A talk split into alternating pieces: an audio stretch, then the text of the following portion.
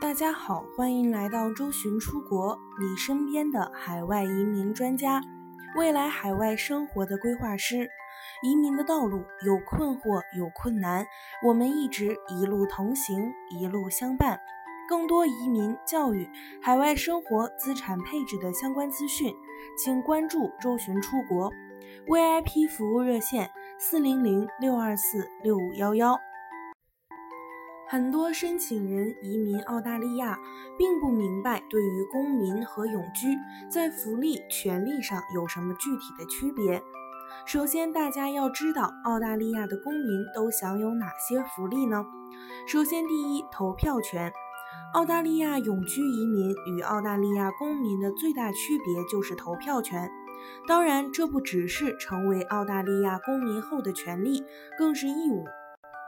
入籍之后，每个年满十八岁的澳大利亚公民都需要在任何选举中投票，无论是联邦、州和领地、市政当局，还是全民公投。这会让公民有决定国家未来的责任感和参与感。如果你没有行使投票权，那将会面临高达一百八十澳元的罚款。第二，参政当议员。如果选票上的政客全都不太满意时，公民还可以自己参选。所有年满十八岁的澳大利亚公民都可以参选地方议会、州及领地议会和联邦议会的议员。需要注意的是，想当联邦议员的话是不可以拥有双重国籍的。第三，参军服役、政府求职。很多政府部门的岗位并不限制求职者一定要是澳大利亚公民，澳大利亚永居移民也是可以的。不过，要想在澳大利亚国防军中服役，则必须是澳大利亚公民。除此之外，还有其他一些性质特殊的政府部门有此要求，比如说外交与贸易部、边防部等。第四，担任法庭陪审员。担任法庭陪审员是大部分澳大利亚公民某一天保不准就被幸运选中的大奖。如果被选中，就必须前往法庭出席。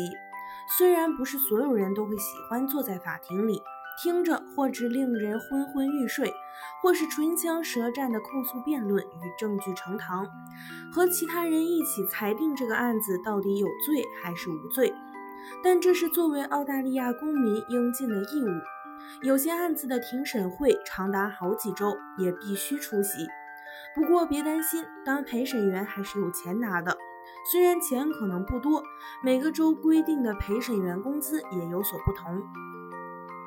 第五，持有澳洲护照可以免签全球一百七十个国家，澳大利亚护照也因此成为出国旅行的最佳护照之一。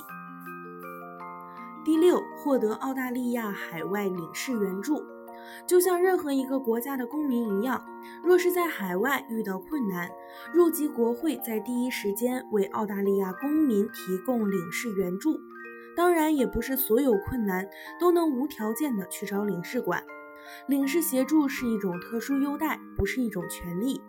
澳大利亚领事馆能做的是换领护照，疾病情况下提供医生与医院的信息。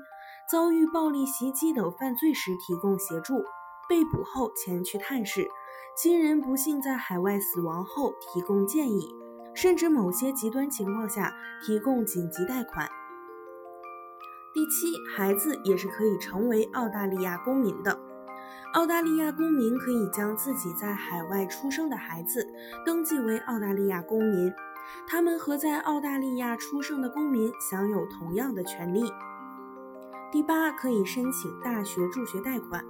虽然澳大利亚永居移民可以和澳大利亚公民一样享受比国际学生低得多的学费，但澳大利亚移民仍然不能申请大学助学贷款，只有澳大利亚公民才可以申请。它允许澳大利亚公民在毕业拿到稳定工资之后再还款。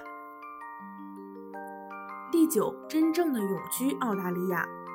澳大利亚永居移民当然可以无限期的永居在澳大利亚，但永久居留权持有人若出境，就需要每五年续签一次居民往返签证。而且，如果澳大利亚移民有过犯罪记录，当局有权收回永久居留权，并将其遣返。第十，受简化赴美工作签证和新西兰居留权。澳大利亚公民可以在新西兰享有全方位的居住权利，没有任何时间限制，也不会丧失任何权利。